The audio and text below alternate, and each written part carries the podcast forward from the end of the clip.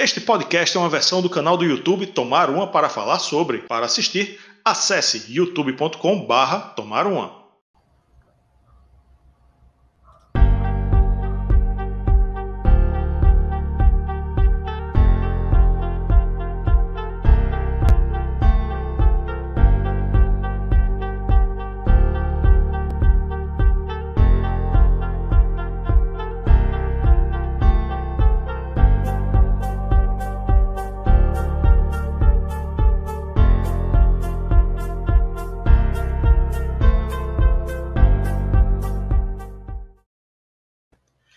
Assim como o imã, o Metallica estava atraindo muitas, muitas críticas com o álbum Sentenger e se encaminhando para uma morte magnética. Hoje vamos tomar uma para falar sobre o Death Magnetic. E aí, galera, tudo bom com vocês? Estamos em mais uma live de resenha faixa faixa. Aqui nossas resenhas faixa faixa agora são ao vivo, ao vivaço, aqui nesta noite de segunda-feira, 4 de julho de 2022. E veja só, é, vou dar uns recadinhos aqui antes, né? Enquanto a galera está chegando. Né? Se, se a minha internet estiver ruim também, já avisem, porque eu já estou vendo um sinal aqui de instabilidade. Né? Cristiano já está dizendo, começou bem, hein? Começou bem. vamos embora, vamos embora. Yuri já está aí também, ó. Ó, temos aqui nosso uh, Instagram para você conhecer, instagram.com/barra canal underline tomar uma, né? Sempre tem umas novidades aí bem legais no nosso Instagram. E tenho aqui o meu também, se quiser me seguir aí, ó, arroba Rafael Araújo 299. Não tem nada muito interessante, mas eu tô lá. o YouTube do, do nosso canal de cortes, da nossa filial, Cortes do Tomar Um Oficial, nosso conteúdo de lives dos temas da semana, vão para lá ali, separado por assunto, que é bem legal. aqui, ó, Uri que já chegou também. Rock Debate, também conhecido como Sebastião Mendes, também é um membro do nosso clube de membros. Um, agora, agora eu acho que já dá para introduzir o convidado, até porque eu vou falar do clube de membros e ele é um membro. Olha ele aqui, Andrew Trauman. Pedimos licença aqui à CNN, ao Jornal Nacional, né, às grandes redes de televisão, e né, porque ele está por aí né, falando sobre o, o conflito, né, Rússia e Ucrânia. Andrew, seja muito bem-vindo. É, Andrew que escolheu esse tema, ele é membro do clube de membros da categoria Metal God. Como ele também é professor, você pode se apresentar aí, Andrew. Então, ele veio aqui também é, enriquecer o, o, a resenha com a própria presença. E aí, Andrew, tudo certo? Se apresente aí para o nosso público. Muito obrigado, Rafael. Boa noite a todos e a todas. É, bom, eu sou Andrew Trauman, sou professor de Relações Internacionais no Unicuritiba, né? E, enfim, eu tenho feito aí algumas participações na, na mídia desde que começou o conflito na, na Ucrânia, mas também falo de outras coisas, já falei sobre as eleições na Colômbia, enfim, é, eu sou multitarefas nesse sentido, assim. Me chamaram para falar sobre relações internacionais na mídia, eu estou aí, estou à disposição. E eu também queria dizer que eu estou super feliz de participar do, do programa, como eu, a gente estava dizendo antes, né? Eu vinha a caráter, é, essa camisa que eu não escolhi por acaso, porque eu acredito que o álbum que nós vamos resenhar hoje tem muitas semelhanças com o And Justice for All. Olha aí, hein? Olha aí. Então, aproveitando aí que Andrew se introduziu, você que está nos acompanhando aí, você tem que participar do nosso clube de membros, que é sensacional. Temos aí várias vantagens. É só você vir no botão aqui, seja membro, que tem tudo lá aí bem descrito. É massa, é sucesso. Temos o grupo do WhatsApp, que é espetacular. Você que é colecionador, você não sabe o que está perdendo.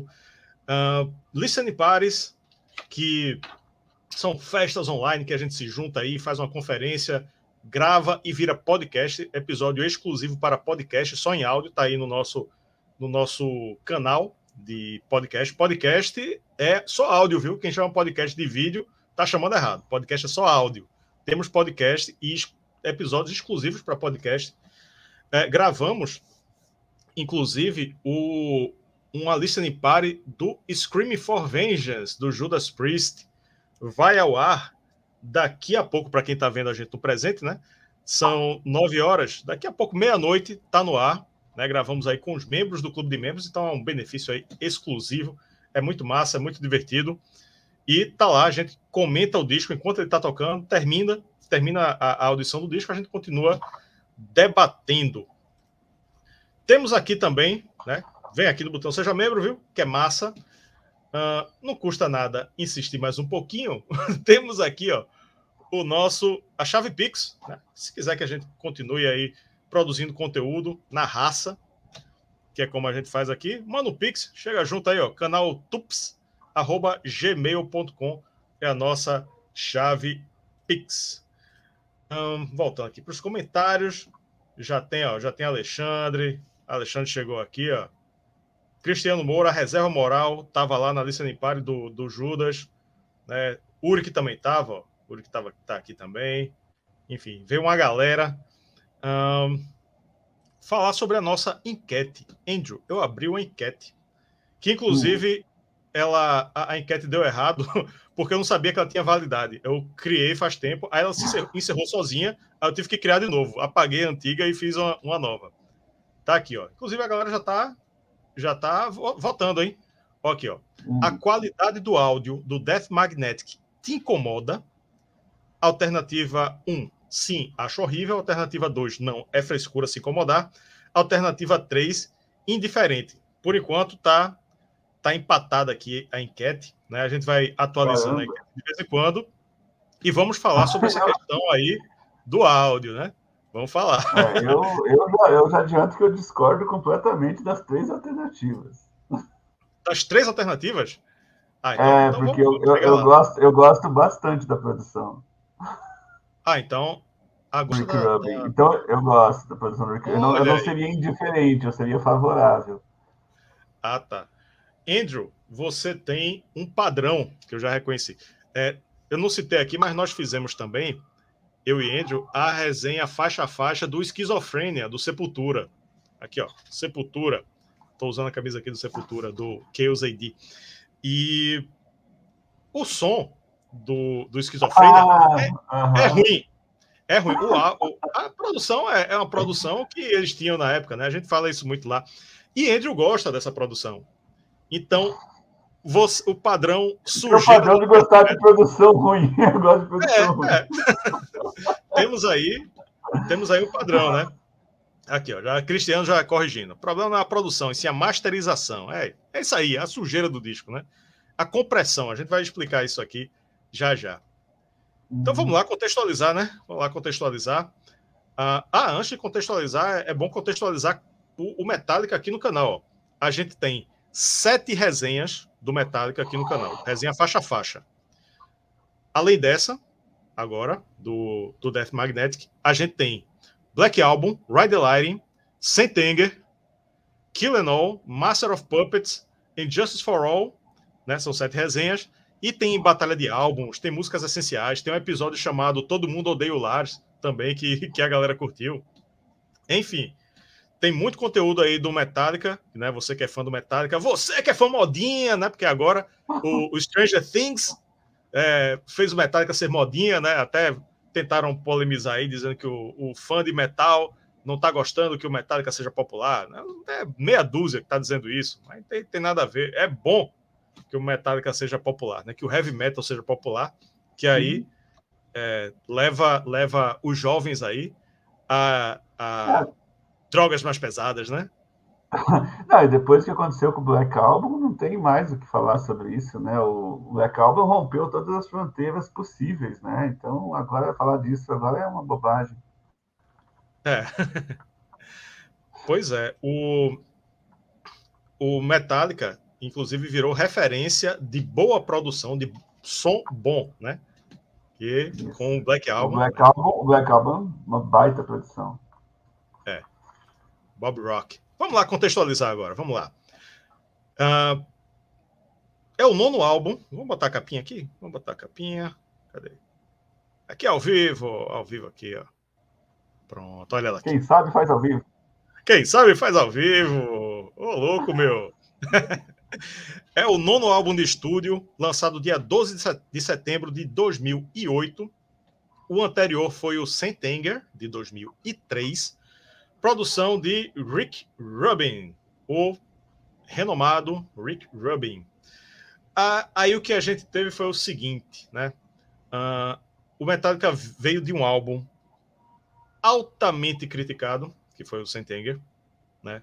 Que é, temos resenha aqui, uma das melhores resenhas do canal, inclusive, com o J-Rocks. Né? O pessoal diz, ah, fazendo resenha de, de, disco ruim. Essas são, são, são resenhas mais polêmicas, né? Mais engraçadas. Então, tá muito boa a resenha do Sentenger com, com, com o J-Rocks, do falecido canal Resenha do Rock, nossos amigos aí. E, enfim, tinha que se redimir, né? Pô, chegou num ponto que, pô, não vai fazer um outro Sentenger? Não vai, né?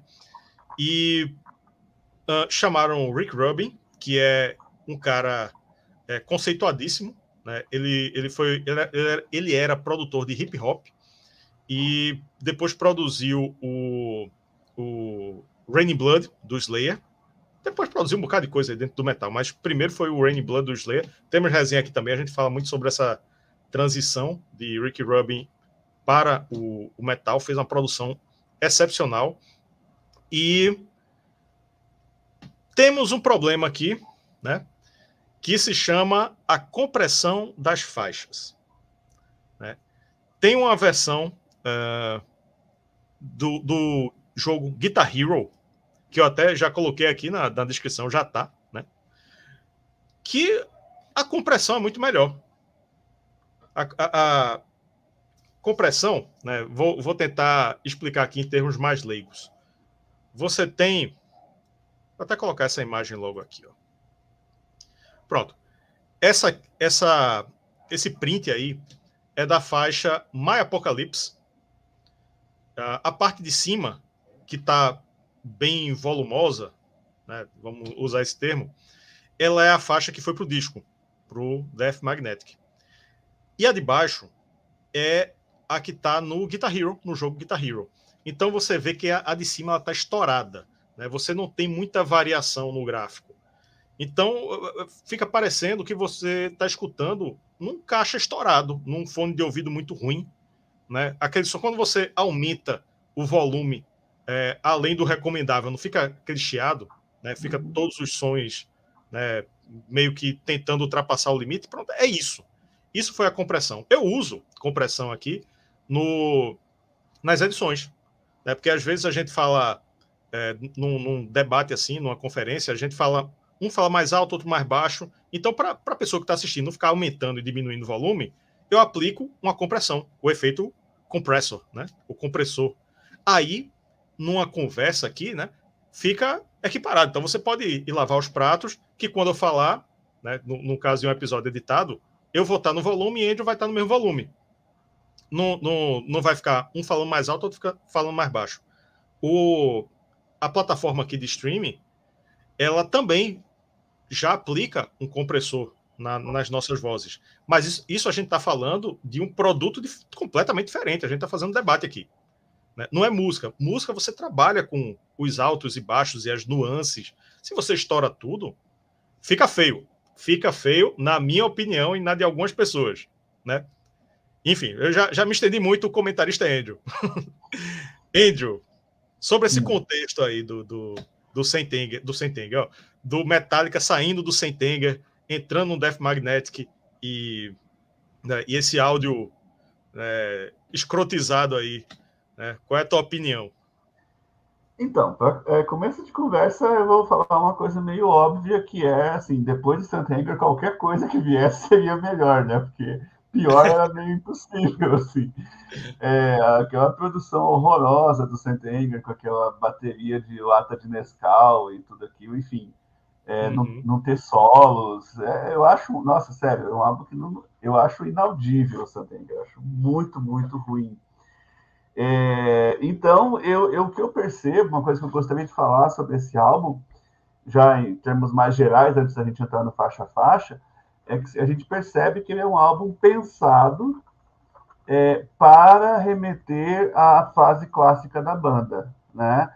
É, você percebe é, é, claramente no Was Just Your Life que começa com aquele dedilhado, que é, lembra aquelas, aquelas introduções de dedilhado também no Fight Fire with Fire, do Ride the Lightning, com o dedilhado também na Battery e tal. Daí você vai ter uma quarta música, uma quarta faixa que a gente vai falar depois, que lembra o One, também começa é, dedilhado, depois ela vira um trem descarrilhado, lembra o One, e também o final dela, né? O final do álbum também tem uma, uma instrumental, é, como a gente teve, por exemplo, em Orion, do Master of Puppets, e uma a final rapidona, como foi Dyer's Eve no Injustice, e ah, meu Deus, me fugiu agora. Ah, da Magic Incorporated no Master. Então você percebe que as faixas foram pensadas para remeter a essa fase, meio que para, sei lá, recuperar a moral perdida, né? Porque o álbum foi muito, muito mal recebido.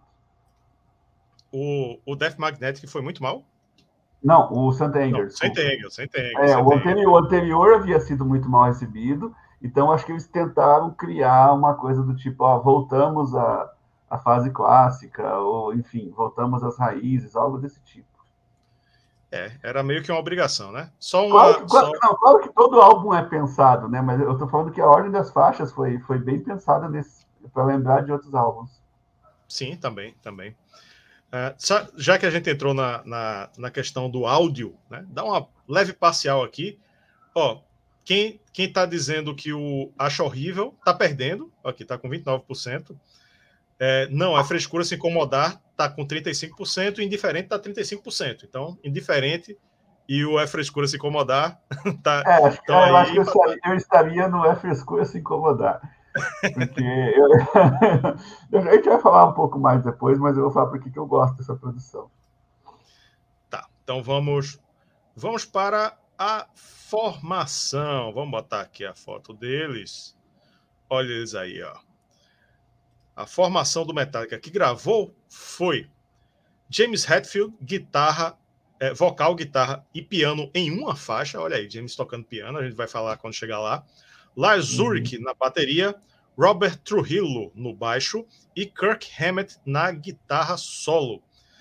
O, o destaque aí para mim é Trujillo, né? Porque ele entrou né, depois das gravações do, do Sentenger, né? Teve o concurso, tá, tá tudo documentado lá no, no Some Kind of Monster, né, no, no documentário. E ele estreou aí na, na composição, né? Ele participou da produção aí desde o começo. E é, os outros integrantes... ele, ele, entra na turnê. É, ele entra na turnê. E os outros integrantes, integrantes estão fazendo aí o que sabem fazer de melhor, né? No caso, ser o Metallica de antigamente, né? O Metallica sem querer inventar moda. E aí, Andrew, o que é que tu acha da formação? Não, é, é, é, não essa, então, essa é a, a, finalmente a entrada do a estreia do, do, do True Rio cinco anos depois. Ah, meu amigo Marcos, abraço, Marcos. é, cinco anos depois de eu entrar na banda, que ele finalmente vai estrear em, em estúdio, né? E ele se saiu muito bem. Há, há, falando um pouco da produção de novo, há muita gente que diz que esse álbum, é, ele não, é assim como Injustice for All, não tem muito som do baixo, mas tem pelo menos duas faixas que a gente vai falar mais adiante, que o baixo aparece bem nitidamente, mesmo para quem não é um expert assim e tal, não é músico. E eu acho a, a, a, atuação do, do, do, do Rio excelente. Acho assim, ele se saiu muito bem no, no, no que ele se propôs, no que as músicas pediam, né? É, isso. É, essa, essa questão do baixo, o bumbo da bateria também não apareceu direito. É, a, agradeça a compressão, né? Porque também Porque aí o que está mais alto, o que está mais alto fica mais alto, né? Então uma Sim. coisa esconde a outra. É, e uma coisa, uma coisa que foi dita também, Rafael, na época, é que o Rick Rubin não foi um produtor muito presente. E eu já uhum. vi outros artistas reclamando dele a mesma coisa, que ele produz muita coisa ao mesmo tempo e que ele vai lá, aparece e mexe os botãozinhos lá e vai embora e depois, some por duas semanas. É uma coisa meio maluca, assim. Ele fez isso também, é, meio mestre dos magos, sabe? Ele aparece, fala algumas coisas que ninguém entende e desaparece. então parece que o Rick Rubin não, não participou tanto. Eu até acho que esse, essa, essa, esse álbum tem muito o, o Lars e o Hatfield na, na produção também, viu? Assim, a gente é. percebe um direcionamento ali. Então ele foi tipo aquele, aquele orientador de TCC que está orientando um bocado de gente. Aí você entrega o trabalho e olha, corrija isso aqui, isso aqui, isso aqui, isso aqui, tome. Aí some. Você vai corrigir os outros. Aí depois, ah, cadê? Corrigiu? Nem, nem lembra mais o que ele corrigiu, não, né? É, eu sou professor, eu sei como é que é isso. Olha aí, ó. Olha, essa risada foi, foi sincera, hein? Foi sincera demais. Olha, vamos, vamos pegar o gancho de Alexandre aqui, ó. Pergunta ao Andrew. Eu vou responder também, viu, Alexandre? Pergunta para mim também. a produção e mixagem do Death Magnetic é melhor do que a do Master of Puppets e Ride the Lightning? De jeito não. nenhum. De jeito nenhum. Não, não, não, não, não. O que o, o, que o Fleming Rasmussen fez naqueles álbuns ali. E olha que o Fleming Rasmussen era engenheiro de som, né? Ele não era, ele nem era, nem era produtor, né? Ele tirou um som sensacional. É, mas o Rick Rubin, eu acho assim, quando eu fiquei sabendo que era o Rick Rubin, eu já pensei, putz, é o cara que produziu Raining Blood, né? Então você já vem, vai com a expectativa lá em cima, né? E, e assim, eu, eu falo que eu gosto da produção porque o som da bateria me lembra muito o som da bateria do Injustice for All. E algumas guitarras também me lembram. E o baixo não aparecer muito também me lembra. Não estou é. falando que é igual, mas é parecido. É parecido. Para mim é parecido. Uhum. Inclusive, ele, ele, produziu o, o mais recente do Red Hot Chili Peppers, né? Então, o cara que está aí na, na crista da produziu... onda até agora. Sim, não, e ele produziu também é o clássico do Red Hot, que é o Blood Sugar Sex Magic, também foi ele que produziu. Uhum. É. E agora essa coisa de produção, né? Você vê, é, Bob Rock produziu o Black Album e o Sentenger. Como pode, né? Como pode? Não, é, é inacreditável, é inacreditável. E, e, foi o Bob Rock que tocou baixo naquele álbum, né? É. No é. Anger. Que o Jason já tinha saído. É, Cristiano colocou aqui, ó, que Slipknot e Black Sabbath não gostaram do estilo de Rick Rubin, olha aí. É. Não gostaram. Eu acho, não tenho certeza, mas eu tô achando que foi o Slipknot que falou que ele, que ele é um cara ausente na, na produção. Não, não tô seguro uhum. disso, mas acho que foi. É. Vamos lá para a capa. Olha aí a capa. Ela, ela foi bem polêmica na, na época que saiu, né? E ela, é, ela me incomoda, Andrew, mas ela me incomoda de uma maneira boa porque eu acho que a função da hum. arte é essa, né? Causar uma sensação, causar uma. É, é, enfim, sentimentos em quem está olhando. Por quê? Uh, esse, esse, essa ilustração da morte magnética, né, que é uma, uma cova preta, né, com uns, uhum. uns raios saindo e tal, lembra um órgão reprodutor feminino, né? Sim. Que é uma coisa uhum. que eu uhum. acho atraente. Mas, ao mesmo uhum. tempo, tem caixão dentro que representa a morte, né? Que me causa repulsa. Então, a, a, a, uma coisa atrativa e repulsiva ao mesmo tempo, você fica com sentimentos conflituosos, né? Muita gente achou feio, horrorosa, né? Porra, que negócio aí, né? Um negócio cabeludo aí e tal, né? E, e também a, a, dualidade, né? Porque o, o a, a, aparência, né? O órgão reprodutor significa vida, né? A, os bebês saem pelo falar, por aí, né? Uhum. E, e, e, o caixão representa a morte, enfim, né? É. Não acho tão bonita, mas eu gosto do, do efeito artístico, né? Que ela, que ela causa na, na, em quem olha. E eu uh, assim, a, a, em questão de design, eu tenho eu tenho ressalvas com a aplicação da marca, com a aplicação logotipo. do logotipo, porque colocaram em cima da ilustração, né? Sim. Aí, pô, botaram em cima com um efeito metálico, no Metallica, né, no nome do disco. Eu acho que para destacar o nome da banda, né, para eu entendi o porquê, né? Tem outras versões que são em, em formato até é, vertical e que colocam de uma forma é, melhor, né? O Metallica, o nome Metallica pretinho, né? A marca Metallica pretinha embaixo, né? sem atrapalhar o, o, a ilustração e o, o nome Death Magnetic pretinho também, mas sem, sem esse destaque grande, né? E nesse formato parece mais ainda um órgão reprodutor feminino, não uma vagina. Eu tô, tô com medo do, do YouTube é, baixar a classificação aqui, sem ficar falando muito, muito termo, mas enfim. E parece mais, mas, mas assim, eu acho que a, a capa foi, foi bem sucedida. O que é que tu acha dela? É, eu acho que é mais uma da leva de capas esquisitas do Metallica, né? Que começa a partir do Load e Reload, né? Que são capas estranhas. Depois a gente tem o Saint Anger, que além de ser o pior disco, é a pior capa também, aquela mão vermelha amarrada e tal. Aí vem o Death Magnetic, que eu não gosto, eu, eu entendo o conceito e tal, mas eu achei estranho, não é uma coisa que me agrada muito. E o Hardwire também é uma capa que não me agrada, aquela, aquela cabeça com as quatro, os quatro rostos e tal. Ó, oh, que minha gatinha veio assistir também. Ela está sempre aparecendo nas minhas aulas e nas lives e tal. É... Ah, é verdade, o Cristiano está falando, legal o encarte, que a parte do caixão é vazada. Uhum. Mas isso não Eu... em todas as versões, né? Eu vi uma versão japonesa, não, que é vazado, né? É, o meu CD era simples, eu não tinha isso não.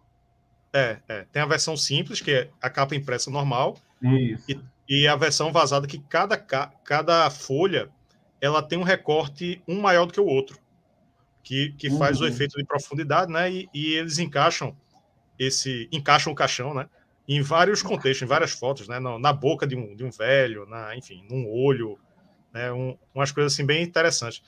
Mas isso, isso deve ser uma versão mais cara, porque é, para fazer isso numa gráfica se gasta mais dinheiro, né? Cada, cada tamanho daquele ali, uma faca diferente, enfim, é um custo é. gráfico maior, né?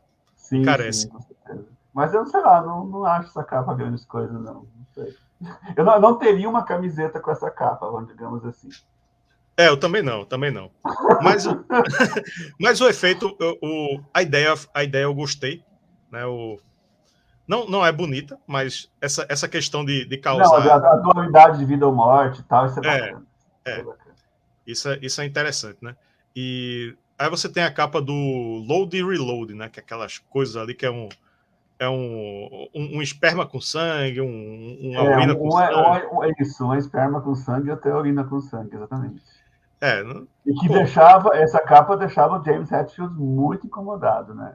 É, a, muito, a do. É a do Load Reload, né? Ou essa? Isso. Ah, não, a do Load Reload. A do ah, Load tá. Reload, porque ele dizia que isso era uma coisa do Lars e do Kirk de dar uma conotação gay pro Metallica e tal, e ele não gostava de dizer, é porque o James Hetfield é mais raiz, né, assim, ele é cowboy ele é, e tal. É, é, é, caçador, né? Caçador, é, ele não gosta dessas coisas. Ele foi, é, o Load Reload é aquela época que os caras estavam dando beijo, tem uma foto do é. se beijando. Ele não estava gostando nem um pouco dessa história. É. Cristiano colocou aqui, ó, é, e, e, respondendo a Julian Camargo.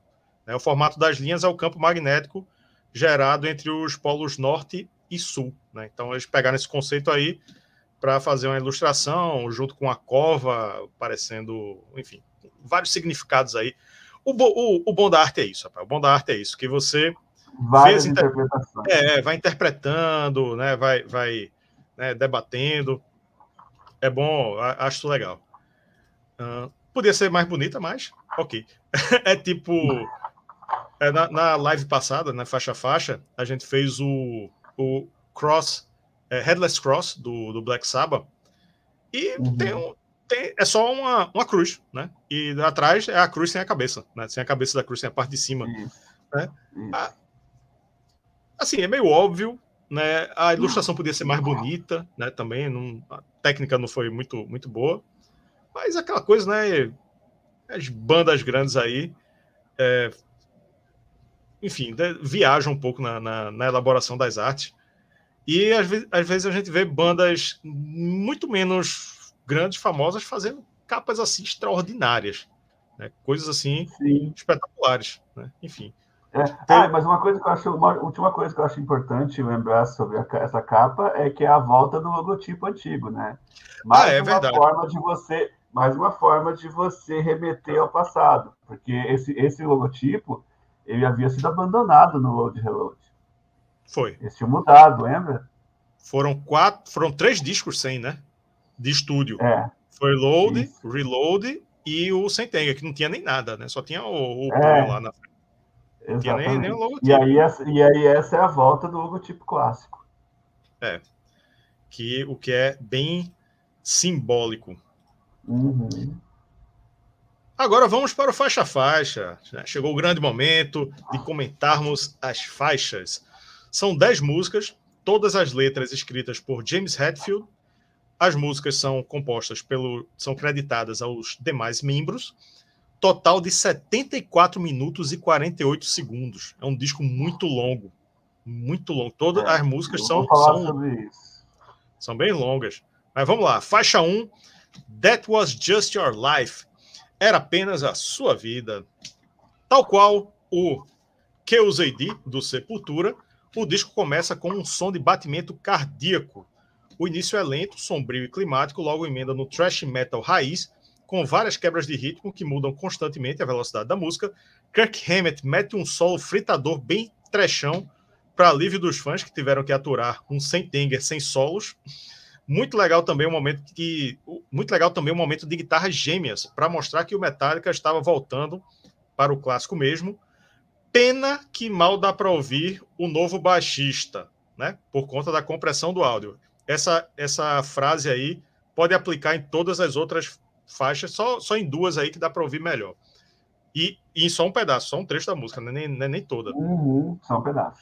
Mas essa aí, essa primeira, é uma ótima música que dá o recado que é o seguinte: o bom e velho Metallica está de volta. Foi exatamente isso que eu pensei.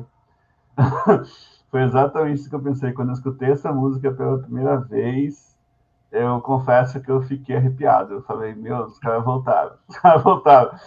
E foi, assim, muito legal. A letra é muito interessante.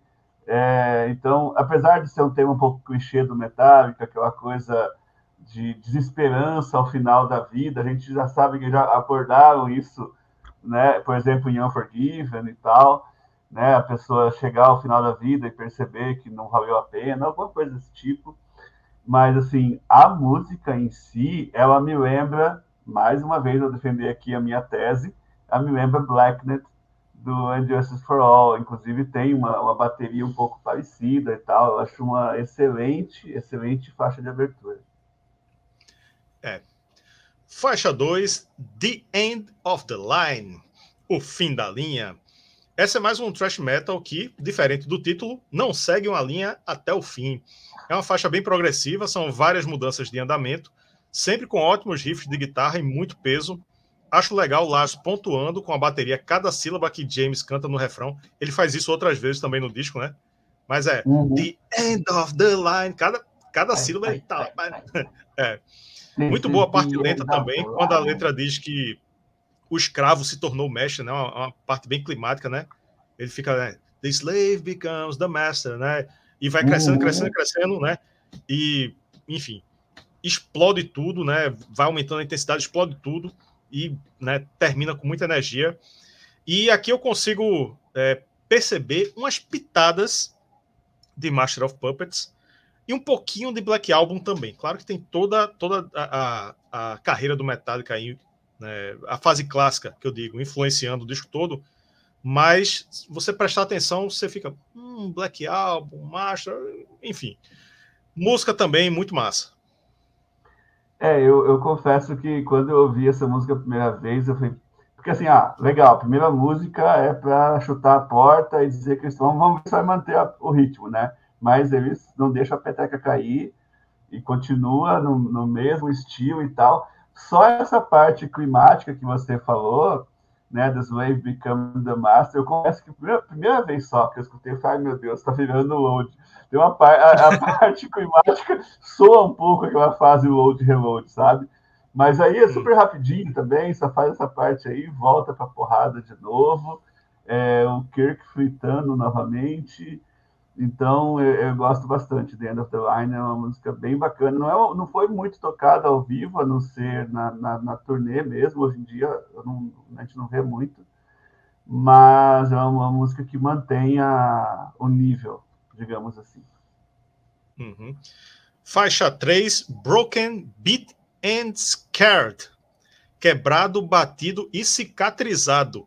Oh, Scared ele, ele para quem entende, é, para quem já estudou inglês ou pegou alguma dica, ele é um falso cognato, porque você pode traduzir erroneamente como escarrado. Não é escarrado. É de scar, de cicatriz, né? Eu, eu, quando li a primeira vez, né?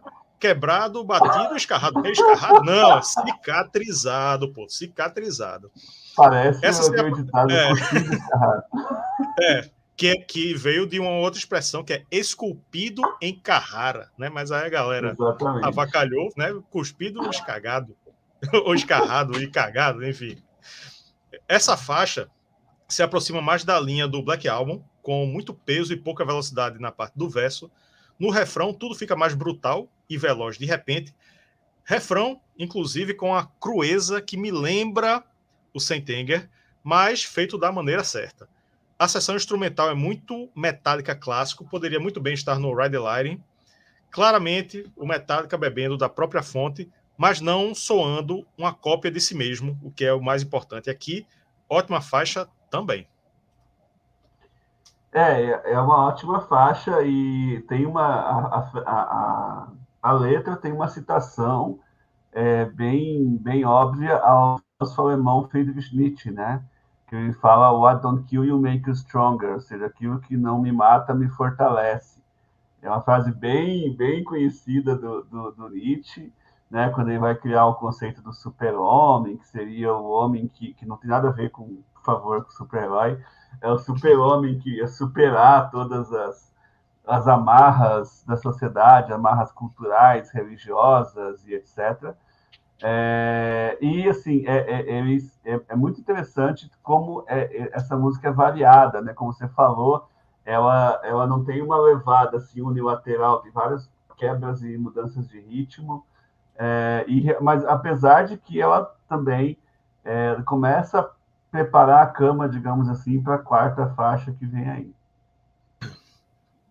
É, a quarta faixa, The Day, The Day That Never Comes é um exercício para fazer a linguiça. The Day That Never Comes. O dia que nunca chega.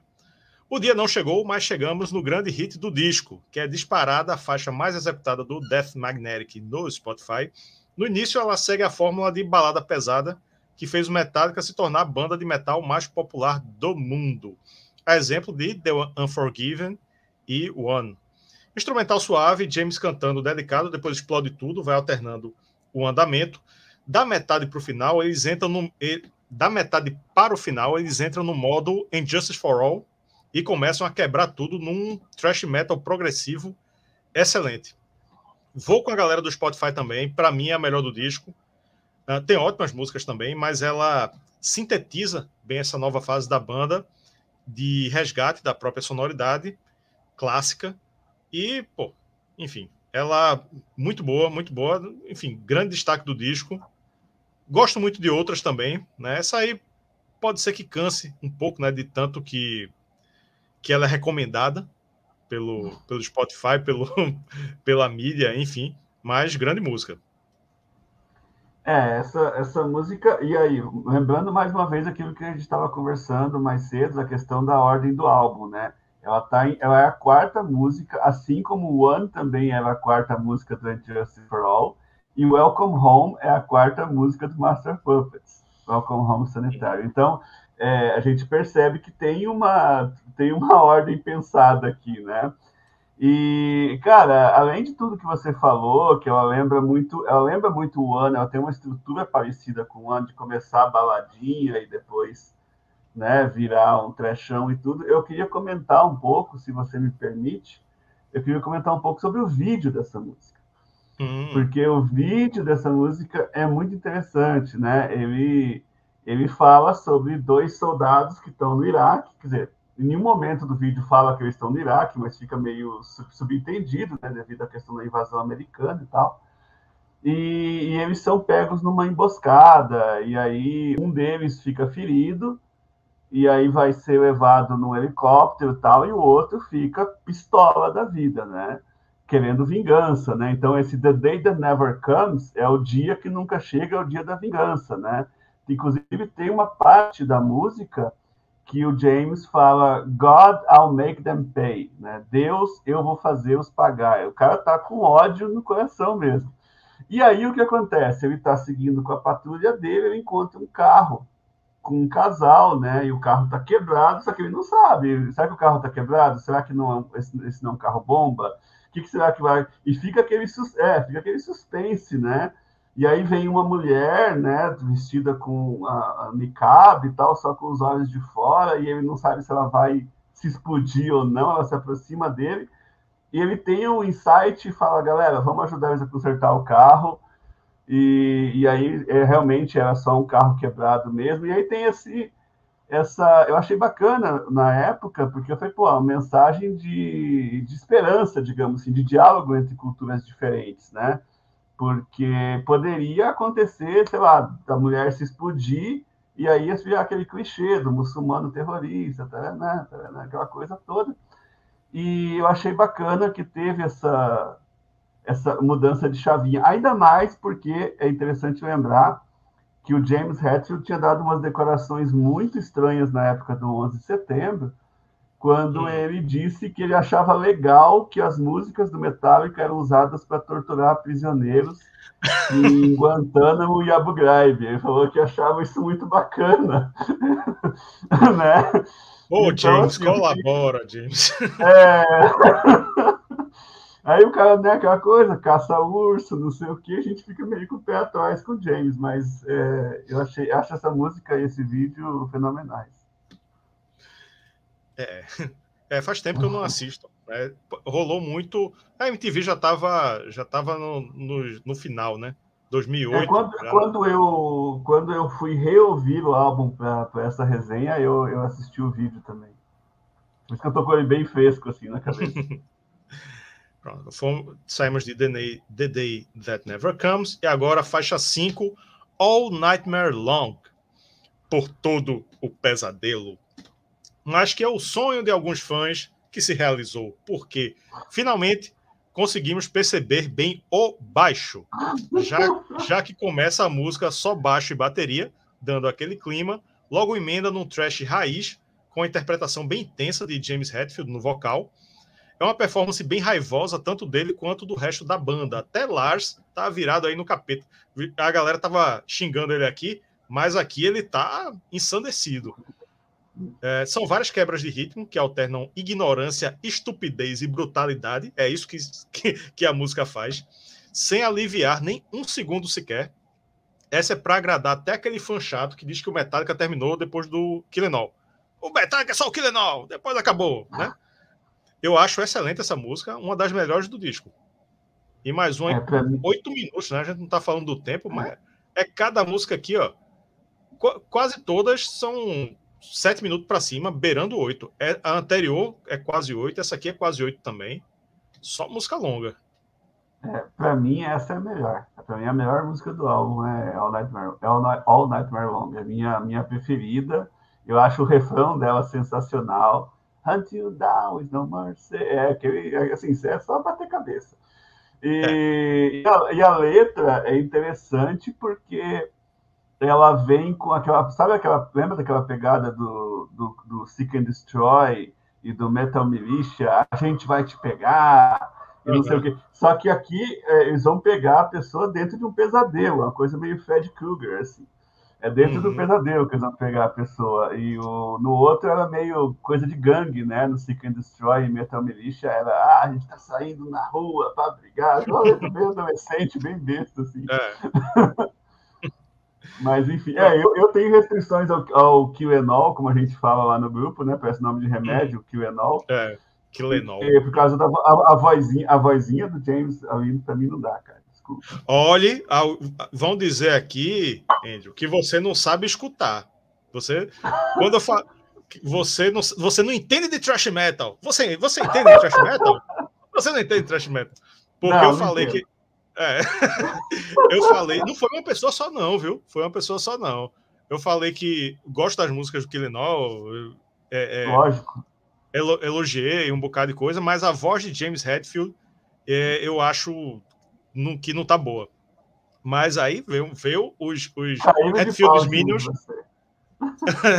Chegou os Redfield Minions dizendo: Não, você não sabe escutar thrash metal, você não entende de thrash metal, porque quem gosta de thrash metal, entende de thrash metal, tem a obrigação de gostar da voz de James do Killenol. É obrigação. Não, você perde a carteirinha. É, você, você tem um, um, uma carteirinha de fã de thrash metal que, se você uhum. disser que não gosta da voz de James, eles enviam um comunicado para cancelar, é, para cancelar, para a Federação Nacional, Federação Brasileira do, do Thrash Metal, e sua carteira de fã de Thrash Metal é caçada.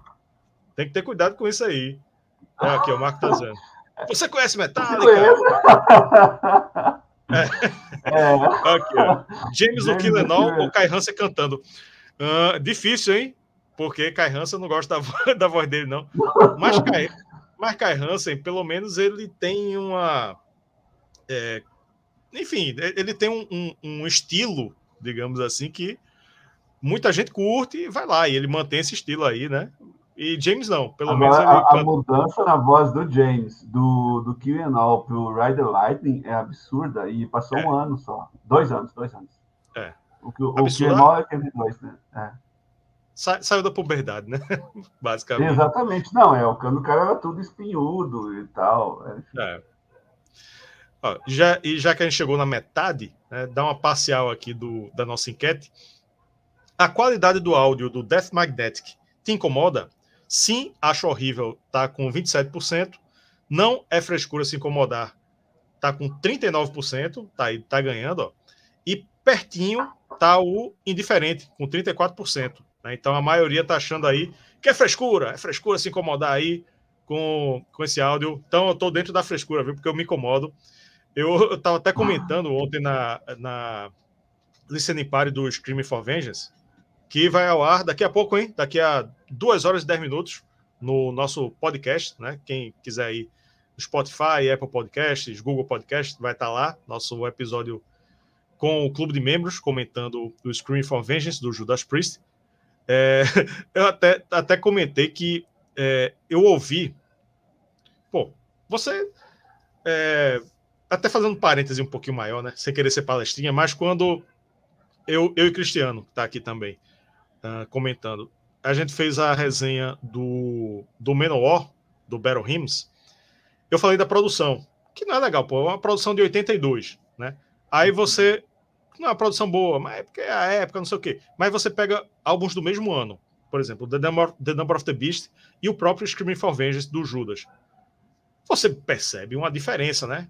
Aí um ou outro comenta aqui, ah, é, é, frescura, antigamente tinha essa frescura de produção, mas pô, com a tecnologia você tem acesso a bons equipamentos, né? O, o preço dos equipamentos bons também fica mais barato, né? E, e, você tem acesso, você tem bons fones de ouvido, né? Home theater, que é uma coisa bem acessível também. E você, você começa a apreciar coisa boa, né? Então, uh, chega a essa altura de 2008, né? Foi o, o lançamento aí do Death Magnetic. E você tem uma qualidade de áudio dessa, né? Tipo, pô, meu irmão, pô, não, tá estourado demais, tá ruidoso demais, tá errado isso aí. Né? E eu, eu ouvi, eu, porra, só para ter um comparativo, eu parei de ouvir o Death Magnetic e botei o Hardwire to Self-Destruct né? Na, no, no, Spotify, porque eu botei no Spotify a qualidade é altíssima, né? Do, do uhum. áudio. É, é um abismo é um abismo a diferença do, do, do áudio do Death Magnetic para o Hardware, to Self-Destruct. E também para a versão do Guitar Hero, né? Para quem não pegou, né? Eu falei isso no começo. Eu botei a, o o link aqui na descrição do Death Magnetic versão Guitar Hero, que tá sem essa compressão absurda toda, né? E enfim. É, fica aí, fica, fica aí a, o, a, minha indignação. Mas, mas eu, eu, sou o cara que gosta das produções ruins, então tá tudo certo. é, o. Aqui, mas ó, eu não gosto Alexandre... do Sentenger. Sentenger é covardia já. Não, é, é pronto. Aproveitando que Alexandre está aí, Alexandre, ele lá no nosso grupo do, do WhatsApp, ele odeia o Sentenger, mas ele comprou o CD para ter na coleção. Colecionador, isso aí, ó. Isso é ele, é ele compra compra só para odiar, para dizer, ó, eu tenho isso aqui, eu odeio, né? Mas eu comprei, eu comprei, ele tem. Aqui, uhum. ó, ele tá dizendo, não corte o Killenol, mas dá um desconto é pro James, nem cantor de banda ele queria ser. Isso é verdade, isso é verdade. Mas dizer que ele canta bem e que se não gostar, você não entende de thrash metal e não gosta de thrash metal, é um pouco demais, né? É um pouco demais. Então, vamos lá. Passamos da 5, vamos para 6, né? Faixa 6, uhum. Cyanide, Cianeto. A gente vê isso muito em filme, né? A, a, a, aquela, aquele comprimido de cianeto quando o cara quer se matar, né? Aí, tipo, Batman, Batman capturou lá um, um, um criminoso. Ah, vou levar pra cadeia e tal, só que daqui a pouco começa a, a espumar, né? Aí, oh, não, uhum. ele se matou com cianeto, né? A galera fica com uns comprimidos de cianeto aí que mata rápido, né? Pra, pra se matar aí. E, mas é, mas bom, isso é verdade. É, é. Baseado, baseado não, não, tem só, não, não tem só no, no, no, no Batman. É, é, é, é. Na, na, história, a gente, não vou entrar aqui em aula de história, tá? Mas na história tem alguns episódios de pessoas que se mataram assim para não serem capturadas.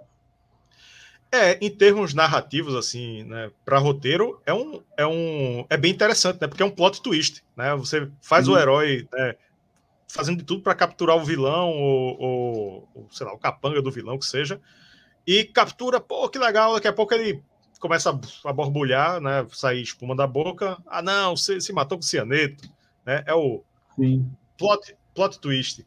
Cadê? E aí Cristiano tá, tá a confissão, confissão do cara, cyanide. Cyanide, Quer que eu disse? Cyanide, foi? Cyanide. Cyanide, cyanide. Pronto, tá corrigido aqui, Cristiano. Cyanide, cyanide. Bom, se passaram cinco faixas de puro suco do Metallica clássico, então chegou a hora de soar mais atual. Aqui eles fazem, na minha opinião, o que eles deveriam ter feito no Sentenger, que é dar uma atualizada na sonoridade, que era a intenção do Sentenger, mas sem avacalhar com o sistema, que foi o que o Sentenger fez. Né? E falando em sistema, essa faixa definitivamente não é um thrash metal. Tá mais para metal alternativo, como o System of a Down, hein? Sistema System of a Down.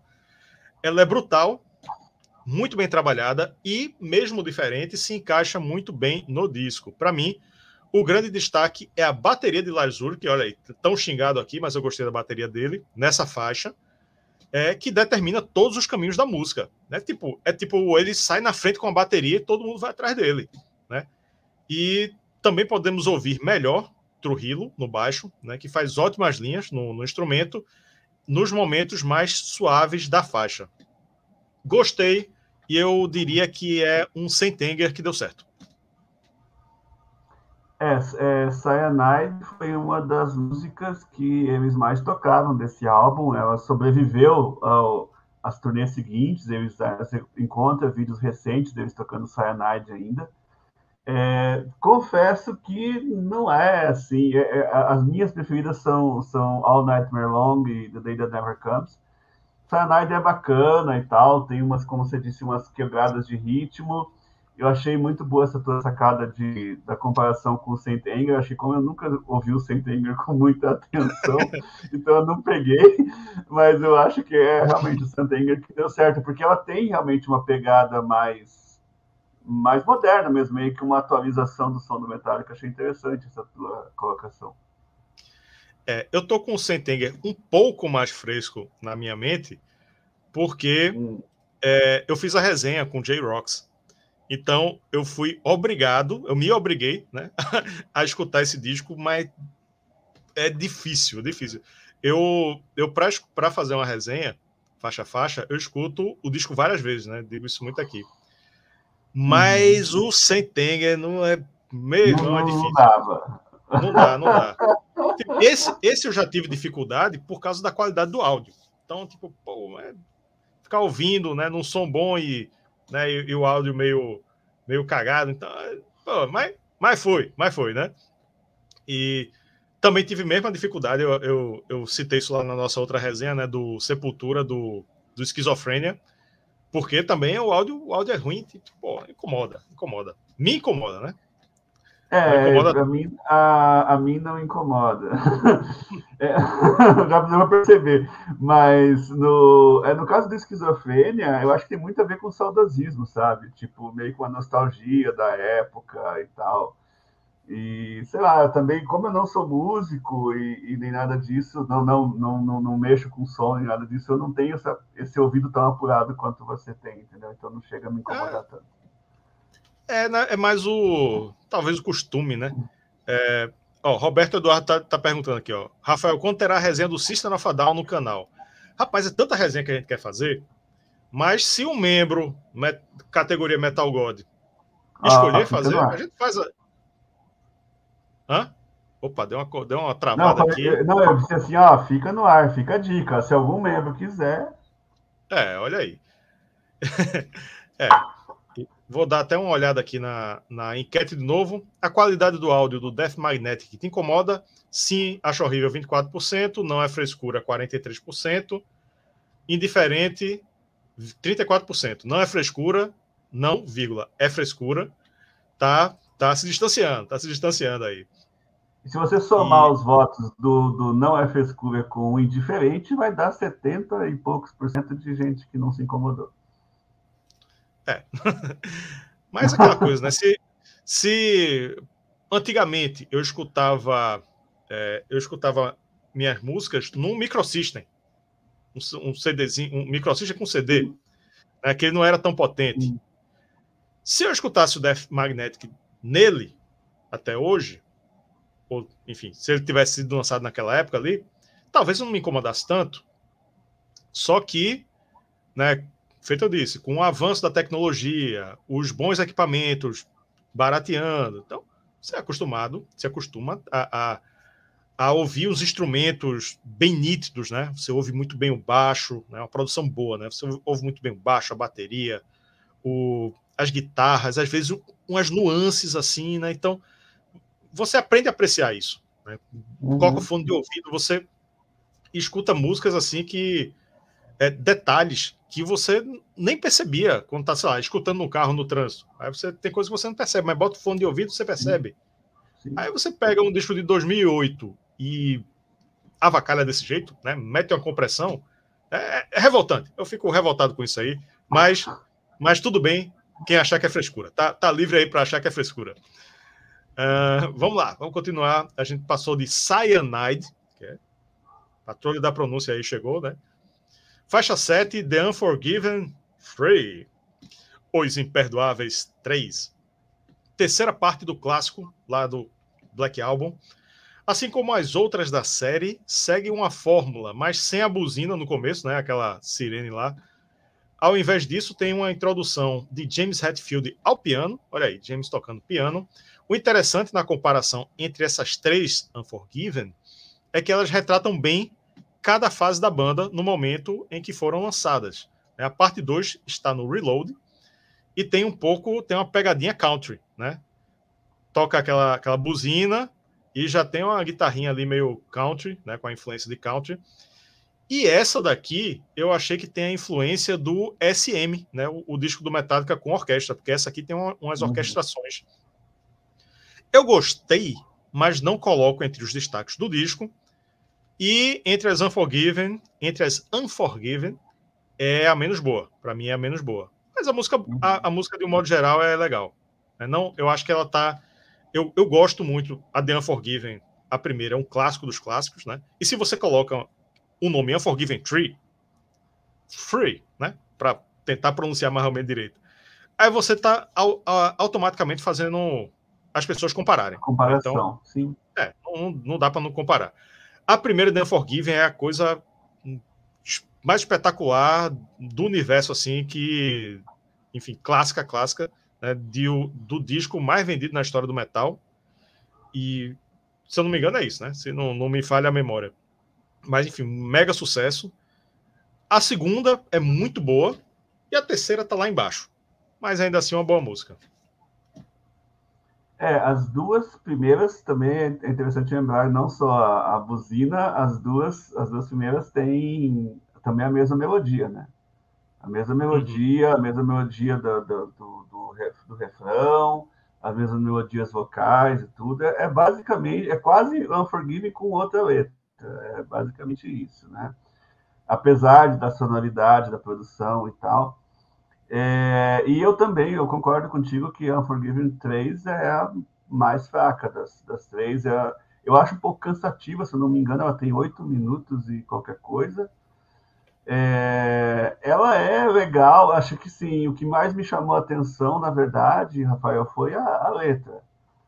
Porque... Ó, antes, antes de tu completar, tu falar uma coisa hum. interessante. Ela é muito longa, ela tem uns oito minutos e pouco. Ela não é das mais longas, ela, ela tem 7,46. Mas ah, o é. fato de, de, tu achar um pouco entediante faz tu achar que ela tem mais de 8. pois é. é. pois é. é. Então, assim, a, aliás, eu queria dizer que a part... eu, eu acho que esse álbum ele começa a, a, a ficar um pouco cansativo a partir dessa faixa 7. É, até a faixa 6 desce que desce redondo, para mim, pelo menos. A partir da faixa 7, por ser um álbum com mais de 70 minutos, né? E você sabe, né, Rafael? A gente é do tempo do vinil, que os vinis tinham 35 minutos e tal, você ouvia. Daí depois do CD, tudo começou a ter, principalmente Metallica, né? Os álbuns começaram a ter 74, 75, 77, mas os caras são, parece que eles precisam encher todo o espaço do CD. Mas, enfim, é, o que, que, eu ia falar da, das letras, né? Na, na Forgiven 1, você tem um homem que ele chega ao fim da vida arrependido por ter se conformado com a sociedade, com aquilo que a sociedade exigia dele. Então, ele é um homem amargurado e tal.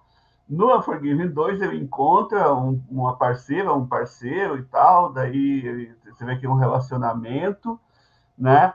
E, e aí fala sobre as dores do fim desse relacionamento. E o Unforgiven 3 já é um cara também no fim da vida, e aí o que, que ele não consegue perdoar?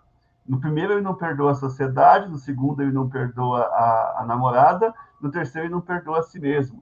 Né? O refrão fala isso, como que eu posso te perdoar se eu não consigo me perdoar? Uhum. Então, eu acredito que fechou, né? Não acho que vão fazer um Unforgiven 4, Acho que fechou, fechou com, com a, a, a, trilogia, acho que fechou com chave de ouro com essa letra. É, a letra, né? A letra. Fechou o arco, né? O arco narrativo aí. É, o arco, da, o arco narrativo fechou. Uhum. É. Aproveitar aqui também, né? Que temos aqui é, 50 pessoas ao vivo, né? E nos acompanhando aqui, quem está vendo a gente no futuro também, deixa o like, né? Ajuda a dar relevância aqui ao nosso, ao nosso vídeo, ao nosso canal. Também se inscreve, até porque tá, tá quem, quem quiser comentar aqui, só tá habilitado para inscritos, hein? Se inscreve aí para comentar aqui, né? Eu boto na tela aqui, a gente comenta e ajudar aqui o canal, né? A gente manter a chama do heavy metal acesa aqui com esses conteúdos aqui aprofundados. Quero ver onde você acha no YouTube um aprofundamento desse nos álbuns aqui, como a gente faz, né? Lives assim, esmiuçando detalhes dos discos, da, da, formação, de cada música. Você só vê aqui, rapaz, só vê aqui. Não tem outro canto. Não. Na enquete, ainda continuam dizendo que é frescura se incomodar com áudio. Ainda tá ganhando, ainda tá ganhando. Mesmo você fazendo todo esse, esse lobby aí. É, não tá, o lobby não tá pelo lobby bom. Não tá convencendo a galera. Aqui, Guilherme Botelho está dizendo, canal top, valeu, Guilherme. Vamos lá. The Unforgiven Free agora. Agora é faixa 8 The Judas Kiss. Que é quase. Tem uma, tem uma música do Stratovarius, né? The Kiss of Judas, né? É só mudando é a ordem da, das palavras. O beijo de Judas. Aqui eles continuam um pouco afastados da sonoridade clássica, mas flertando de levezinho com Master of Puppets, com o Black Album e soando um pouco também com a proposta do Sentenger. Né? Eu fiquei caçando essas referências aí. Sentenger se fosse feito da maneira correta, né? Mais uma vez. No geral, é uma faixa poderosa, muito empolgante, com pré-refrão e refrão muito bons, ótimos para shows. E um grande mérito que ela tem é que é, relação com o comentário que eu fiz na anterior, né, sobre o, a percepção de Andrew. Ela é longa na duração, mas eu não percebi essa duração toda. Ela tem oito minutos, mas eu não percebi os oito minutos passando. É a menos executada do disco no Spotify, mas eu acho injusto. Eu considero uma das melhores, essa daí, uma das mais memoráveis, né? Quando, quando eu leio o título, né, de Judas Kiss, eu já já vem o refrão na cabeça, né? É poderoso. Judas Kiss, o, o riff lá, né, bem poderoso. O que, nessa né, altura, a gente pode perceber também é que muita música longa né, dá uma cansada, né? Quando você para uma escuta, ok. Para outra escuta. Né? Escuta e para, escuta e para, ok. Né? E fracionado. Mas você ouvir 70, quase 80 minutos de música, quase 80 minutos de disco, com áudio estourado, né? Áudio comprimido, né? Um bocado de música longa, às vezes dá uma numa cansada. Numa tacada só, cansa. Assim, é, numa tacada só é. Inclusive a próxima, mas eu vou guardar o comentário. É. Cara, eu então eu vou na contramão aí, porque Judas Kiss é a minha é a minha menos preferida do álbum, assim, cara. Eu não eu não, não, não gosto, não gosto de, de muito dessa. Eu acho assim, eu para mim ela soa, tem alguns trechos dela que soam inclusive parecidos com That Was Just Your Life, que é a primeira faixa. Tem algumas viradas de bateria, tem alguns trechinhos ali que ali para mim ficou um pouco repetitivo. Eu concordo que o refrão é bacana e tal, mas para mim é uma, uma faixa que para mim soa um pouco mais do mesmo. É, mais do mesmo que eu achei bom. Achei ah, legal. Ah, okay. é. o, que, o que também muda com, com o passar do tempo, né? Às vezes você, você escuta e, e vai mudando a percepção das músicas. Nossa, isso Mas... acontece muito, muito. A gente é. escuta uma música às vezes e não dá nada e de repente você se apaixona pela música. É, conf, confesso que o Death Magnetic ele me afasta por causa dessa questão do, do áudio. Porque eu costumo sempre a, escutar, a dar. A, a, enfim, apreciar o, a qualidade do áudio. E eu só só entra música do Death Magnetic normalmente quando tá em rolando uma playlist, né? Um, um Spotify aí, uma playlist do Spotify, mete, mete uma dele, dele aí, aí beleza, né? Mas hum. normalmente não. É, é Cara, se eu, te falar que, se eu te falar que o Death Magnetic para mim é top 5 do Metallica. Olha, olha aí. para mim tá entre os, os cinco. Depois eu falo qual que eu tive, qual que eu tive, qual que eu tive desses do, dos primeiros. Hum. É, na conclusão, oh, a gente... não vamos segurar, vamos segurar a audiência. Na, na conclusão, tu faz esse. É, segurar a audiência aí. Na, conclu... na conclusão, tu, na tua conclusão, tu fala o teu ranking. Uh, faixa 9, Suicide and Redemption. Suicídio e redenção. Faixa instrumental que, para mim, é o grande equívoco do disco. Ela tem passagens belíssimas, mas é muito repetitiva. Ela tem 9 minutos e 57 segundos e duram uma eternidade, né? Fica aquele riff, tipo, meu irmão, pô, mesmo, mesmo quando eu tô distraído, tipo, quando eu boto para no trânsito, beleza, botei lá no trânsito. As músicas vão passando, você não, não nota e tal, tá distraído ali com o trânsito, né? E, e daqui a pouco aquele mesmo riff, ainda tá nisso, velho. Né? Eu já, já rodei aqui o Recife todinho, já fui, voltei e ainda tá nesse negócio. Não, velho, foi, foi um pouco demais. Ela tem trechos muito bons, mas muita gordura podia ter saído aí. Fácil. Ela é a, a menos boa do disco. Né? Tem momentos bons, mas no, geral não acho uma música muito boa. E é a penúltima, né? Ela se encaixa na regra da penúltima Exato. música ser a mais fraca do disco, que muitas vezes a gente é, detecta aqui, né? Que eles escolhem, as bandas, de modo geral, escolhem a mais fraca para ser a penúltima, né? E terminar mais forte o disco. Uhum. É, e a penúltima também, aí no caso do Metallica, sendo instrumental, né? Como foi Orion e tal. E aí eu ia falar assim, ah, alguém vai dizer assim, óbvio, né? Ah, mas To Live Die não é, não é instrumental. Não é instrumental, mas ela tem nove minutos e tem a, a, a letra inteira é uma linha só. Não sei se você lembra, é. que é uma música, a letra do Chris Burton. Uhum. Mas assim, é, um, é, uma, é, um, é, um, é um verso só.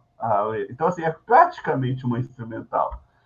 Então, é. é e aí usa, só que eu achei demasiado também, nove minutos e pouco.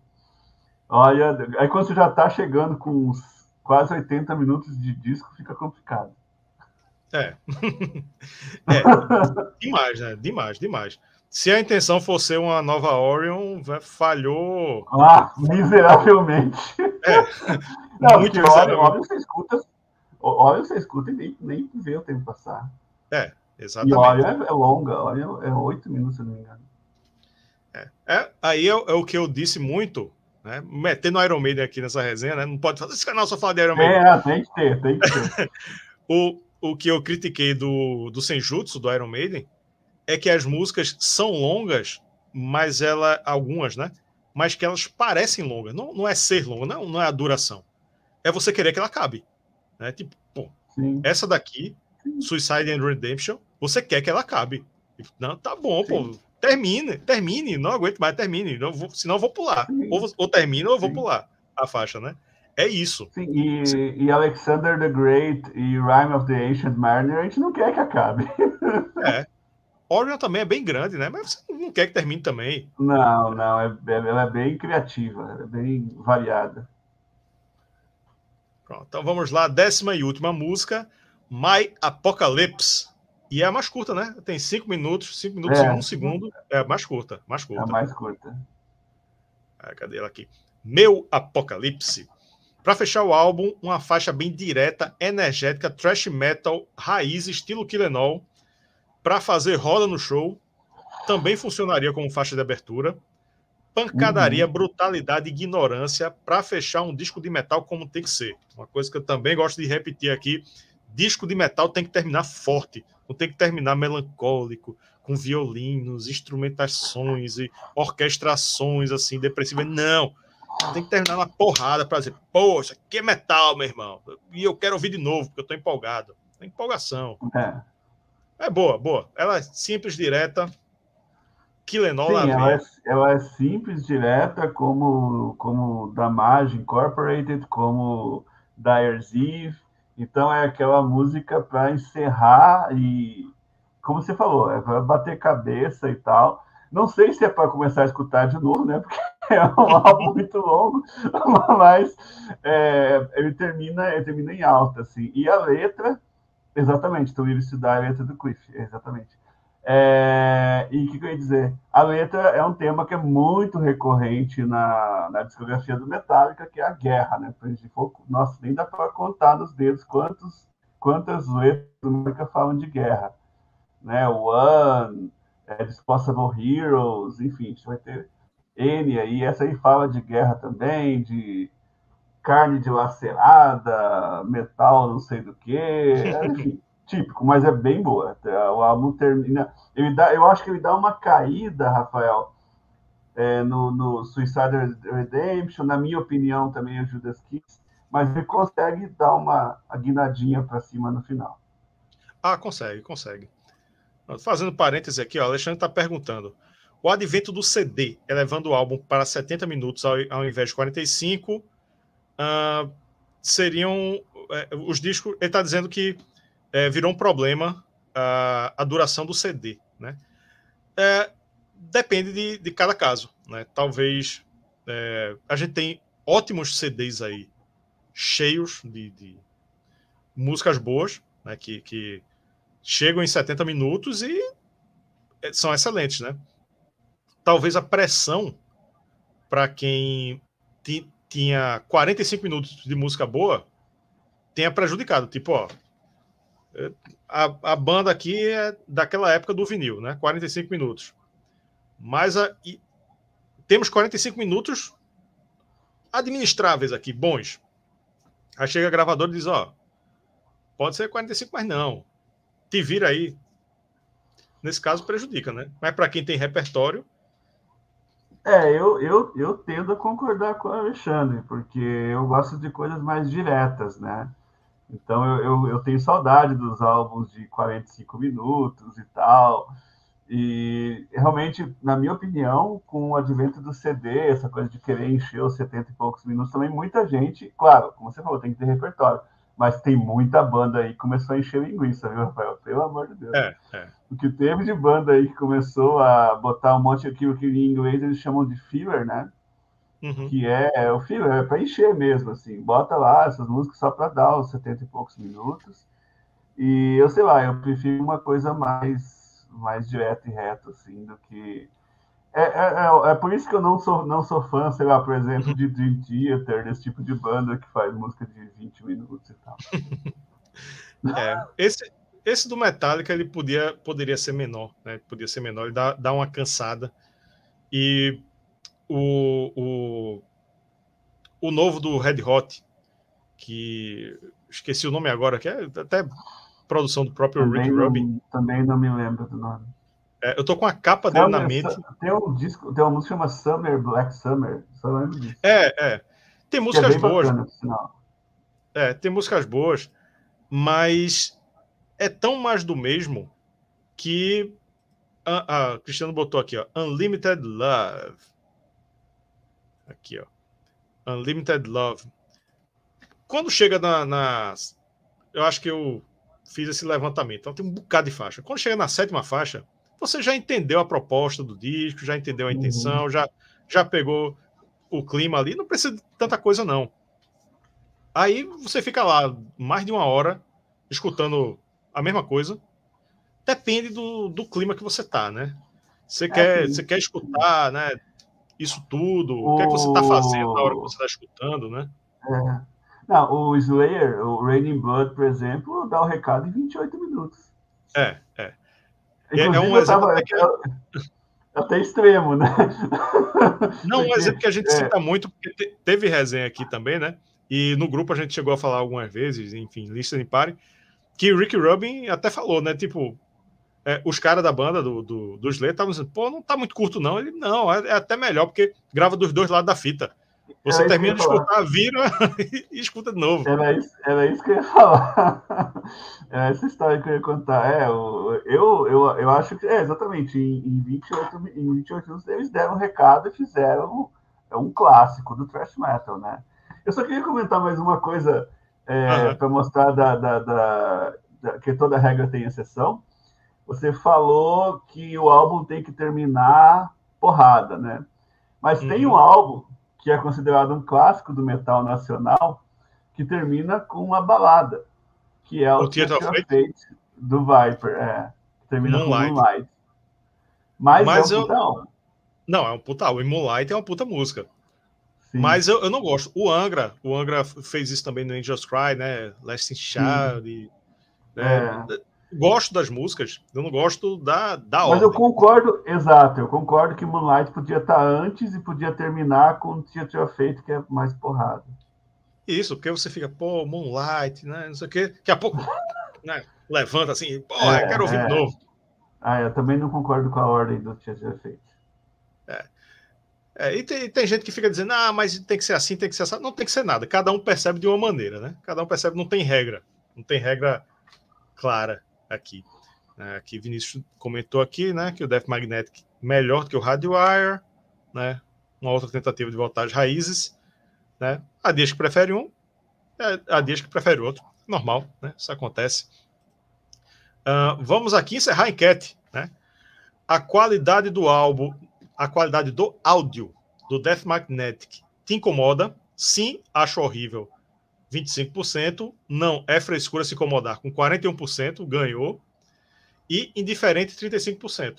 Então, a fres... não é não, vírgula, é frescura, ganhou, indiferente 35%, e a porcentagem dos que acham horríveis, né, que é o meu caso, né, perdeu com 25%, aqui encerrada a enquete.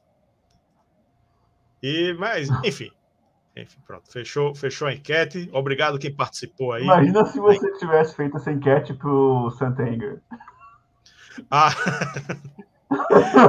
é, aí é a qualidade das músicas, né? Não, Sentenger. É, não é, nem, não é nem da produção, né? Das músicas mesmo. É, mas é um exercício de, de imaginação, né? No mundo paralelo, no, ali no, no multiverso da loucura do Doutor, do Doutor Estranho. Se o Sentenger fosse bem sucedido, fosse feito um pouco melhor, o Metallica podia estar nessa, insistindo nesses estilos alternativos até hoje. Né? Não poder, poderia não ter voltado às origens. Né? Olha aí. Pode ter sido necessário um disco tão. É, tão, tão controverso. Execrado. É, execrado, né? Execrado, foi execrado. para voltar aí, né, às origens. Então vamos lá, chegou o grande momento do episódio, o momento em que vamos avaliar o Death Magnetic com a nota de 0 a 10. Para você que não sabe como funciona, eu dou uma nota de 0 a 10. Andrew dá uma nota de 0 a 10. Nosso clube de membros também dá uma nota de 0 a 10, do qual Andrew Trauman faz parte. Né? É muito massa. Tem listening party, tem o nosso grupo no WhatsApp, tem escolhe tema do episódio, como é o caso deste aqui, né? E ainda sendo feito ao vivo com o próprio escolhedor do tema, né? Que Andrew é categoria Metal God. E o clube, o clube não alguns foram bonzinhos, outros não foram tanto. A média do clube de membros ficou 7,3. Acho Daqui a pouco vou dizer o que é que eu acho. Daqui a pouco vou dizer o que é que eu acho. Eu vou, vou dar aqui. A minha, minha cara. 7,3. 7,3. Não sei, não sei se o, se o clube de membros considerou também a qualidade do áudio.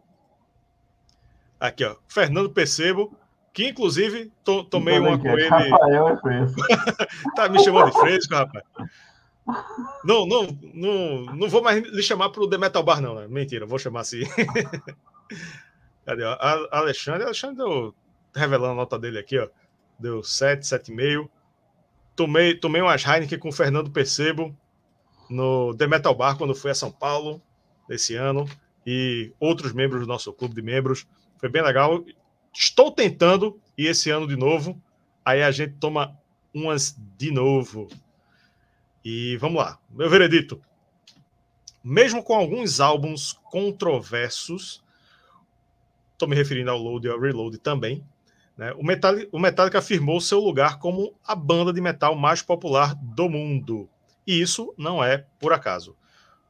Como eu disse, o Sentenger foi teve um lado bom de ter sido lançado, né, ter sido feito dessa forma. Foi tipo um tapa na cara, tipo, irmão, vocês não precisam ficar se reinventando o tempo todo. Tá bom. Hum, né, teve o Black Album, que foi um tipo um renascimento também, né, uma, uma mudança né, na sonoridade e load e reload, e tem que estar, tá, não precisa estar tá se reinventando o tempo todo. Né? Dá para voltar às, às origens de boa. Eu acho Death Magnetic um disco muitíssimo competente, que soube explorar o que a banda fez de melhor em sua carreira. Acho injusto comparar com a fase clássica. Né? Esse trabalho se sustenta em pé sozinho, o maior problema dele é a qualidade do áudio, como eu disse aqui o, o, a live toda, que para mim foi uma coisa absurda, incompreensível, né? E no, na versão Guitar Hero tá com, com áudio bom, né? O, o videogame saiu melhor do que o disco oficial. Isso é um absurdo. E, pô, é a mesma banda que fez o Black Album. 17 anos antes. É de 91 Black Album. Né? Então, cacete, velho. O Black Album é um dos discos que soam melhor na história do, da música, principalmente do, do metal. Né?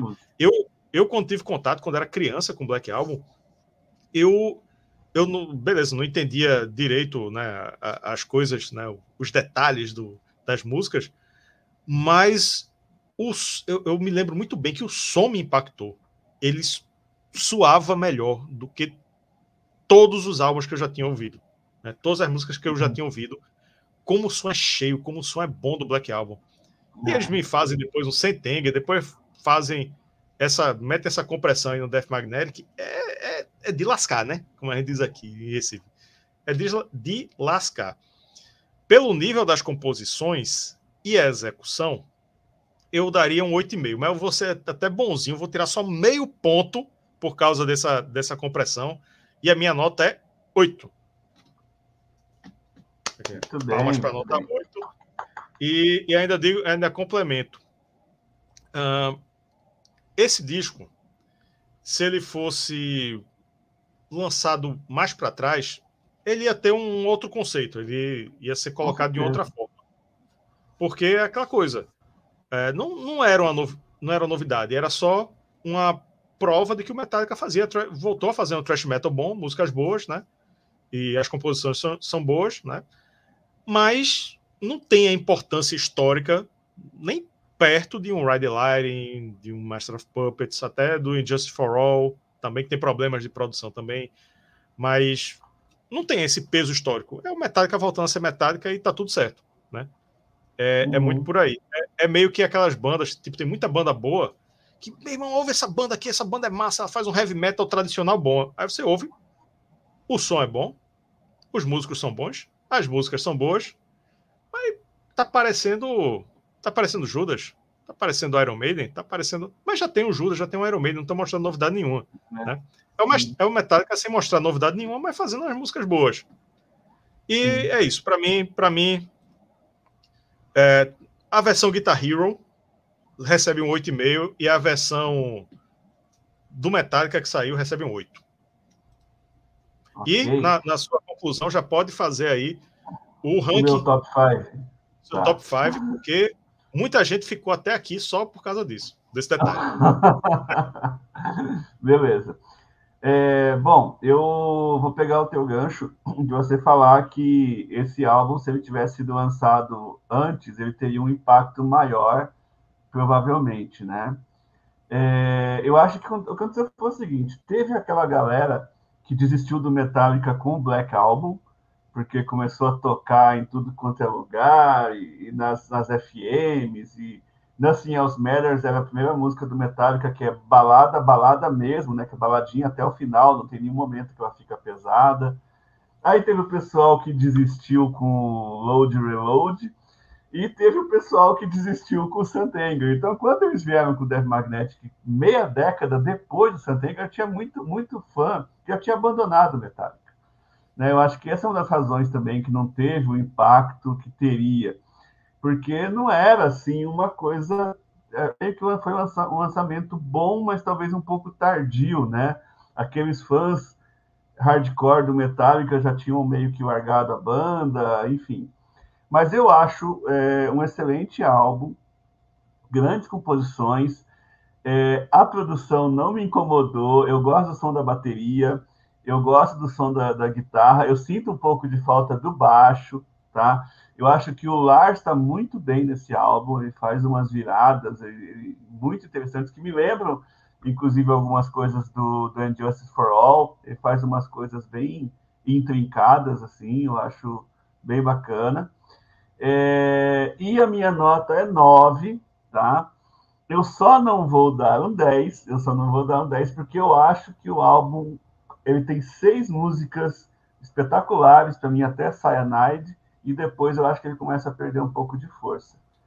Eu acho que se fosse um álbum um pouco menor em termos de duração, entendeu? É, é, eu acho que ele ficaria melhor, mas ele me cansou. Inclusive, quando eu fui escutar ele hoje, eu dei uma última ouvida hoje, eu confesso que na hora que chegou na Suicide Redemption, que eu vi nove minutos e puta, assim, puta que pariu. É. é, e aí tá, aí você vai até o Maia Apocalipse e termina bem. Mas eu acho que por isso ele fica um pouco cansativo, tá? É, então eu, eu acho que a, a, a The Unforgiven 3 não é algo que me marcou muito também. Enfim, por essas razões aí que eu não dou 10. Mas, então vamos chegar aí no meu, no meu ranking. Né? Quando eu falei que o Death Magnetic entra no meu top 5, né? Deve ter muita gente pensando, bom, os cinco primeiros discos do Metallica são considerados clássicos. Quem, qual deles que ele vai tirar, né? Eu acho que eu já dei uma pista, né? Hum, Mas enfim, é. o meu ranking do Metallica na ordem seria: primeiro, primeiro, melhor de todos, para mim, Ride the Lightning. Segundo melhor, Master of Puppets. Terceiro melhor, Injustice for All. Quarto melhor, Black Album. E o quinto melhor, Death Magnetic. Eu deixaria o Kill and All em sexto lugar, porque eu não gosto da voz do James Hetfield. Você não entende de thrash metal! Eu vai perder, entendo. vai não perder sua carteirinha! Exatamente. Então, mas eu acho do caramba o Death Magnetic. Como você falou, não dá para comparar com a fase clássica, mas do pós-fase clássica, para mim, é o melhor. Por isso que eu é escolhi. Isso aí. Né? Ó, só só para complementar aqui o, a informação. A informação não, né? A, o, o, que eu falei sobre tomar uma em São Paulo, a galera de Recife que tá dizendo, ah, não tomar uma em Recife, não, vamos tomar uma em Recife sim. Vamos tomar um. Ah, por enquanto, por enquanto tá, o, o, tempo tá curto, mas, mas vamos, mas vamos. Aqui em São Paulo, não, fui, fui visitar, então tinha que fazer o tinha que fazer o evento de todo jeito, né? E Fernando Percebo está dizendo aqui que pode tomar cerveja no copo Stanley, mas eu não vou fazer isso em São Paulo, não. Porque só justifica tomar no copo térmico se você estiver na praia, né? Aí sim, né? Você tá muito calor, você tomar cerveja no copo de, de, de alumínio ali, copo térmico, aí justifica. Agora, levar levar para o bar, ainda São Paulo frio, ainda por cima. Não, não faz o menor não. sentido. O tal do copo Stanley, né, que você está falando. É, é o copo térmico. o copo é, térmico. não vamos fazer propaganda, não vamos, não vamos fazer propaganda, tá certo. É, é um copo térmico que aqui tem um, um, uma loja grande chamada Atacados Presentes, né? Patrocina aí Atacados Presentes. Que tem os dois. o copo Stanley, que é 230 e pouco, e na mesma seção tem um copo térmico da China, que é 15, 15 conto. Que é 15, 20 no máximo. É, e foi a mesma coisa, pô, um copo térmico. Ah, porque o, o copo, o Stanley segura 4 horas. Quem, quem vai demorar 4 horas para beber um copo de cerveja? Exatamente, não faz o menor sentido. Para 4 é horas com o negócio. É, é bom você levar para praia, pô. É. Sim. É bom você levar para pra praia, beleza. Tá tudo muito quente, esquenta logo, né? Aí beleza. Aí você coloca no copo térmico, qualquer copo térmico, que segura. E é isso, terminamos aqui o nosso assunto Death Magnetic. Espero que todo mundo tenha gostado aí. Teve uma, tem uma galera que está aqui até agora, mais de uma hora e meia de live falando sobre o Metallica, sobre o Death Magnetic, a Metallica que está na modinha por causa de Stranger Things, né? e o Master of Puppets, né? Que tem lá a música Master of Puppets. Se inscreva no canal, ajude a gente, dê relevância a esse canal, né? Comente aí, bota o seu ranking aqui, os cinco melhores do Metallica. Eu não vou botar o meu, não, porque eu não sei, é, são, são muitas coisas a considerar, eu não, não cheguei a pensar nisso. Né? Coloca o seu, Deixa sua nota aí, mim, quem, quem Infelizmente, deixa eu só falar mais uma coisinha. Para uhum. mim, infelizmente, o Metallica nunca deixou de ser modinha, porque gente, não sei se você se lembra. Obrigado, Cristiano, obrigado. É, não sei se você se lembra quando o Metallica veio tocar num dos Rock Ele tocou em vários Rock in Rio já, mas assim, uhum. não sei se foi 2013, 2015. E aí a, a, Globo fez uma enquete: qual que é a música que você quer escutar? Adivinha o que, que, que, que deu? Nothing Else Matters, Enter. Sandman e Unforgiven. Tipo, é, eu, nossa, eu acho um saco isso, mas enfim.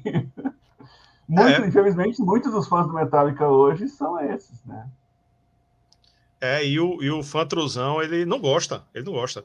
Porque quando o gosto dele vira popular, ele, ele deixou Sim. de ser diferente, né? Ele é, ele é um cara. Uhum. Porque o, o, o, o, cara que anda com, com aquele coletinho, da rua, não tô dizendo show, não. Aquele coletivo na rua, cheio de, de pet de banda e cheio de. Assim, bem diferente. Ele, ele quer ser diferente. Ele tá, ele tá se vestindo diferente, tá. Aliás, eu não diferente. posso mais usar isso. Eu não posso mais usar isso, porque eu perdi minha carteirinha hoje. É, perdeu a carteirinha hoje. aí, pô, o cara faz todo esse esforço, né? Comprar um bocado de pet de banda para costurar e não sei o quê. E aí, de repente, a banda que ele tem um pet costurado, às vezes é o, é o tem um, um mega patch do Metallica todo nas costas. Aí, de repente, as pessoas comuns da rua estão curtindo Metallica, pô. O, o que é que ele está sendo diferente? Não tá. Então, isso no Truzão é. tem, um, tem um conflito aí interno que, que ele não supera. Não, não supera. Muito bem, Cristiano, é exatamente isso. Metallica fazendo turnê by request e as músicas escolhidas eram quase sempre as mesmas. Tipo, você é. podia escolher, você podia pedir para tocar, sei lá, é Jump in the Fire. E as pessoas. Jump the Fire, Fire, Fire. Jump in the Fire, Jump in the Fire. É, segundo mas, James, mas é, as pessoas que queriam ouvir Enter Sandman. é. É isso aí, vamos nessa. Vamos nessa. Obrigado aí.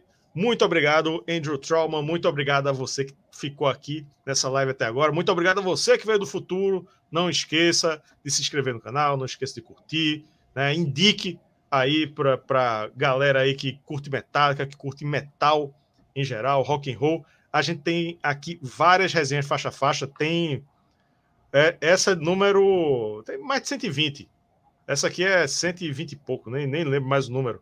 Mas mais de 100 resenhas, faixa a faixa, dando todos esses detalhes aqui que você acompanhou. Que você acompanhou Nenhum né? outro canal faz isso. Nenhum, outro canal faz isso. Capa, produção, todas as faixas, não tem, não tem. Então. Não tem. E nenhum clube de membros é igual ao nosso clube de membros. Isso, isso aí. 129, pronto. Cristiano aqui, ele, ele é que nem caldo de cana, é na hora. 129. É.